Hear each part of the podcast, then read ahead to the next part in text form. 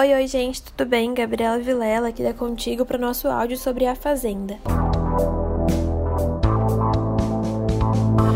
Raíssa Barbosa acusa Lucas Maciel de assédio durante a festa. Na madrugada deste sábado, dia 12, durante a primeira festa do reality, a POA Raíssa Barbosa acabou relatando um assédio dentro do confinamento.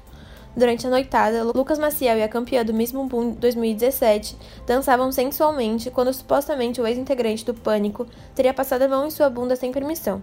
O youtuber já havia tentado beijar Raíssa diversas vezes durante a madrugada. Incomodado com a situação, a PO desabafou sobre o ocorrido com a modelo Victoria Vilarim, dizendo que estava desconfortável com a maneira que o influenciador estava chegando nela e que havia passado dos limites ao tocá-la sem sua permissão.